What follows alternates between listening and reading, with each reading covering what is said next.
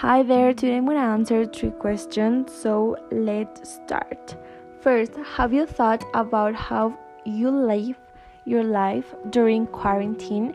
Well, yes, I think absolutely all of us have thought about our lives during this quarantine. Well, in my case, I have a lot of free time to think about what I do during quarantine, and I think what I do most is drink coffee, watch Instagram, and watch series on Netflix. Netflix has been my best friend during this quarantine.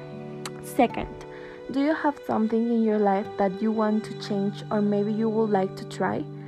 Yes, just like Michael Pollan, I believe that I have many fears and I would like to leave them behind so I can be able to live my life more freely. One of my biggest fears is to disappoint people who love me, like my family, my parents, my sisters. And so many times I stop doing things so as not to disappoint people or my family or friends. Third question What would you change or would you like to try and why?